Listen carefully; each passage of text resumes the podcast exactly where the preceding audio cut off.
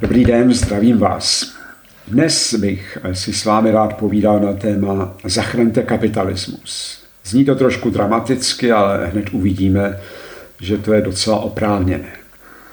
A jelikož už o mě něco víte, tak vám je jasné, že vám nebudu na hlavu házet statistiky a unavovat vás výpočty všeho možného. Zajímá mě stav a budoucnost tržní ekonomiky. Vděčíme jí totiž za náš blahobyt, ale i za celou řadu sociálních a politických problémů. Bez kapitalismu se nám povede hůř a proto musíme udělat všechno pro jeho záchranu. Tak se do toho pustíme. 100 milionů lidí, skoro každý pátý Evropan, je chudý nebo mu chudoba bezprostředně hrozí. Dva ze tří Evropanů se bojí, že jejich děti na tom budou mnohem hůře než oni sami.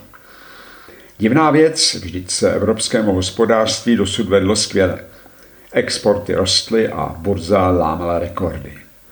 Zároveň ale klesaly reálné mzdy a rostly rozdíly v příjmech mezi bohatými a chudými.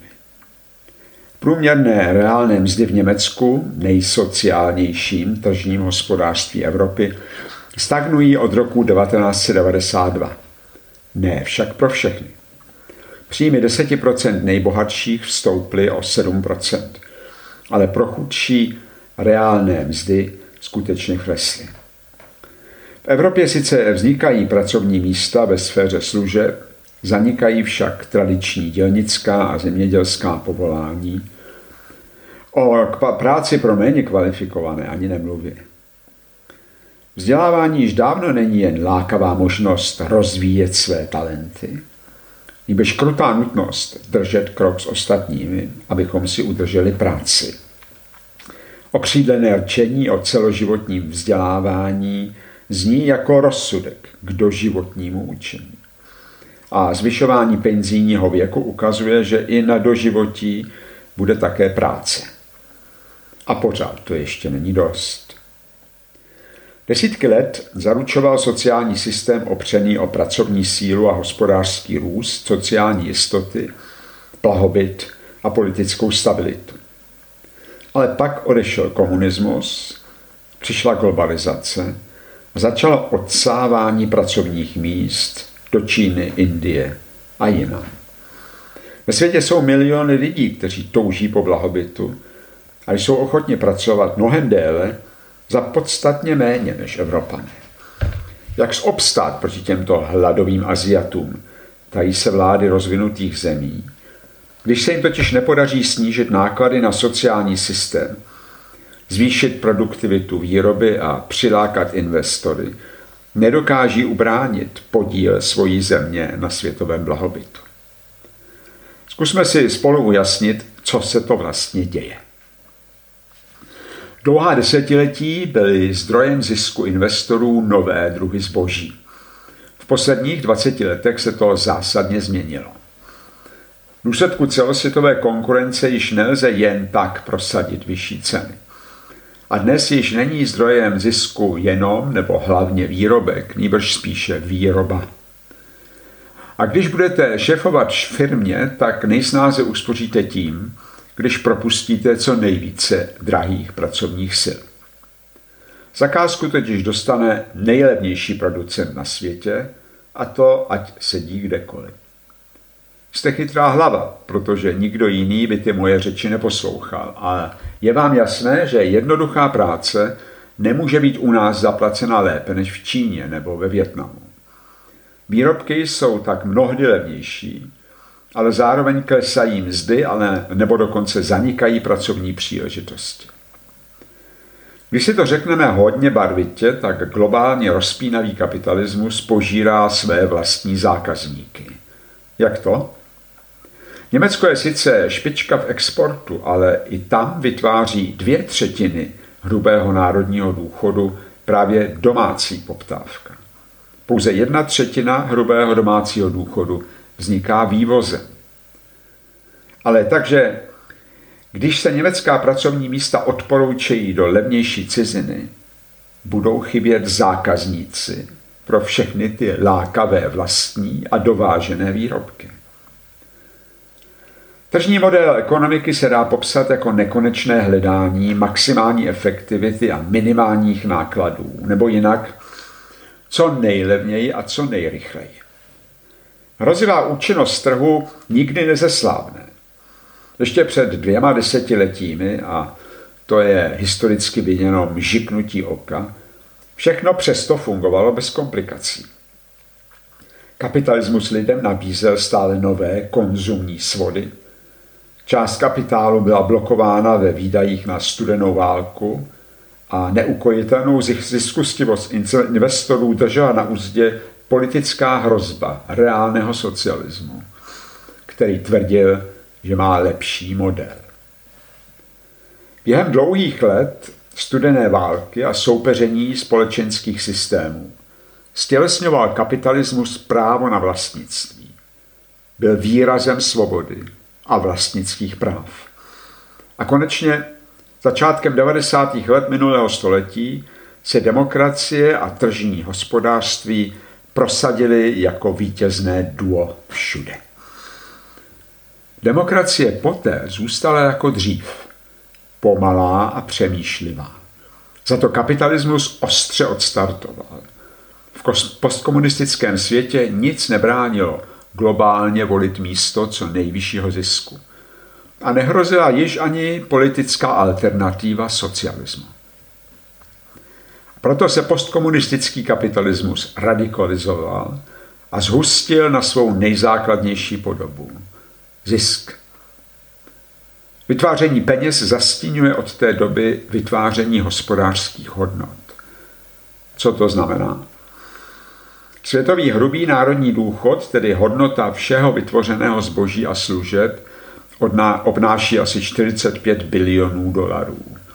V akcích, dlužních úpisech a investičních fondech na suroviny, nemovitosti a podíly na firmách však rotuje daleko přes 100 bilionů dolarů. A to jsou žetony ve spekulativní ruletě. Nechme si tato dvě čísla rozplynout na jazyku.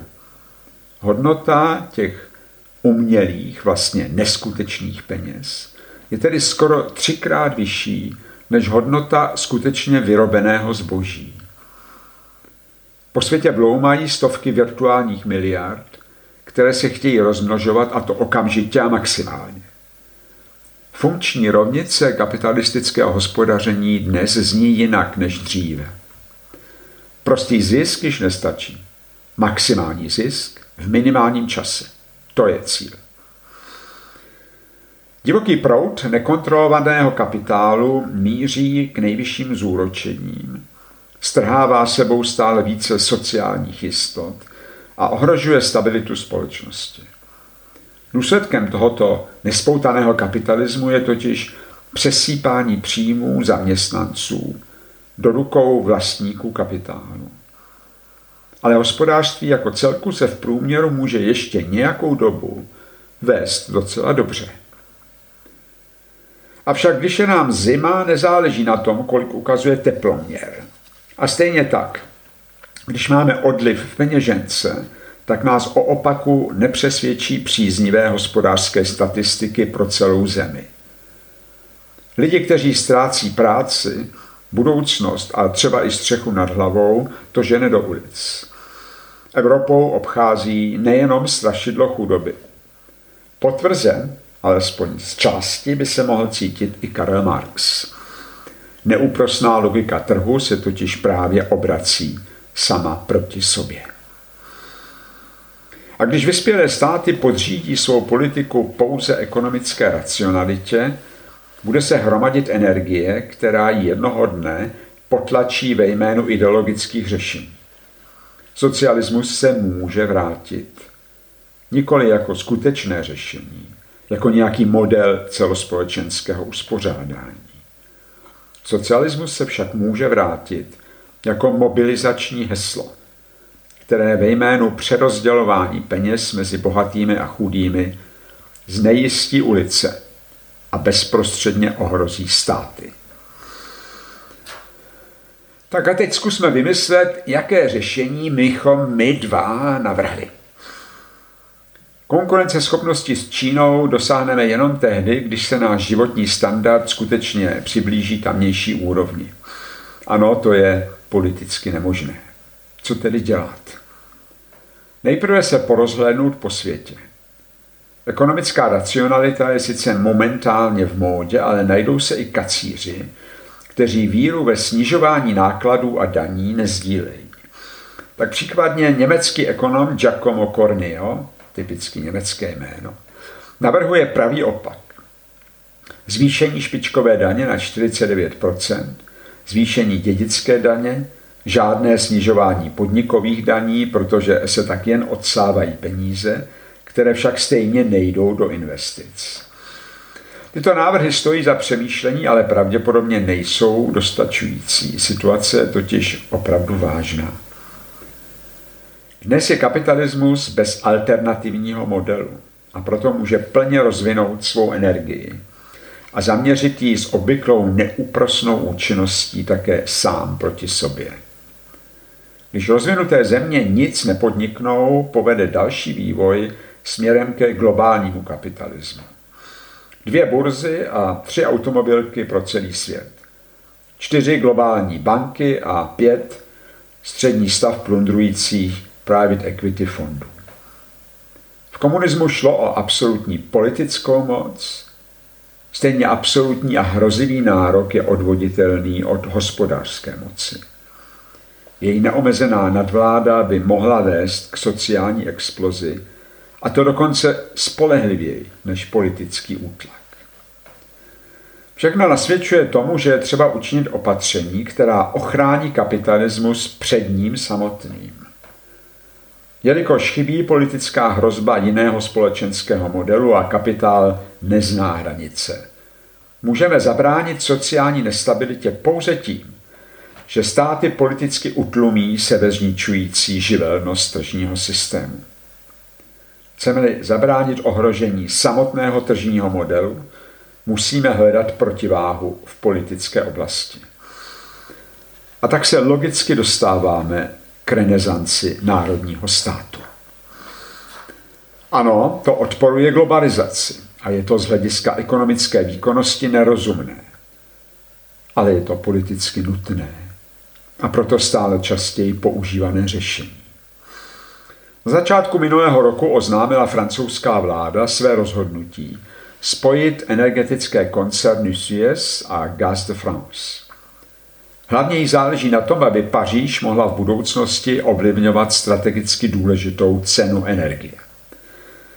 Francouzský ministerský předseda Dominique de Villepin hovoří o ekonomickém patriotismu a o nutnosti formovat národní průmyslové šampiony. Stejně argumentuje španělská vláda, které se právě podařilo zabránit tomu, aby německý energogigant E.ON koupil španělský koncern Endesa. Kdo je to de Villepin? Dnešní francouzský premiér se přece jmenuje úplně jinak. A E.ON, že je energogigant, to přece bylo kdysi. Počkejte ještě tři minuty a všechno se vysvětlí, ale jestli jste si toho všimli, tak jste velmi pozorní. Gratuluji. A nepomohla by Evropská unie? Jistě ne, protože Brusel se snaží vygumovat státy, setřít národní hospodářské rozdíly a podřídit kontinent plošně platné neoliberální ekonomické racionalitě. Stabilizační úlohu mohou a musí převzít pouze národní státy sami. Jejich voliči si od svých vlád vynutí specifické pro jejich vlastní zemi nejvhodnější způsoby, jak na současnou situaci reagovat. Budou-li v budoucnosti státy energičtěji provádět obranářská opatření, bude to mít samozřejmě výhody, ale i nevýhody. Na domácích trzích by pak měly opět šanci domácí produkty, které zajišťují domácí pracovní místa. Spotřebitelé, kteří by najednou museli platit vyšší ceny za pouze domácí výrobky, by jistě nebyli nadšení, avšak Nezaměstnaní, jejíž pracovní místa zmizela do modrých dálav, také ne. Politici tedy nemají moc na vybranou. Když se jim nepodaří uchránit kritickou masu pracovních příležitostí doma ohrožuje to samotnou národní bezpečnost a možná i existenci. Návrat k socialismu? Jistě ne. Evropské země svobodné podnikání nezakáží, ale nechtějí-li sklidit třídní boj, musí nespoutanou energii kapitálu přibrzdit. Když na ulicích nechceme slyšet proletáři všech zemí, spojte se, musíme vzít kapitalismus na řetěz. Až jsme na konci dnešního společného uvažování a já se vracím k těm nesrovnalostem ohledně francouzského ministerského předsedy de Villepin a chování španělské vlády. Lze to snadno vysvětlit. Tento text, který jsem pojmenoval Zachraňte kapitalismus, a o něm jsme se právě bavili, je starý 12 let. Zveřejnil jsem ho v novinách dnes 13. dubna roku 2007. No a teď se podívejme na dnešek. Hospodářské války, protekcionismus, upřednostňování národních zájmů, rozklad eura a EU a také žluté vesty.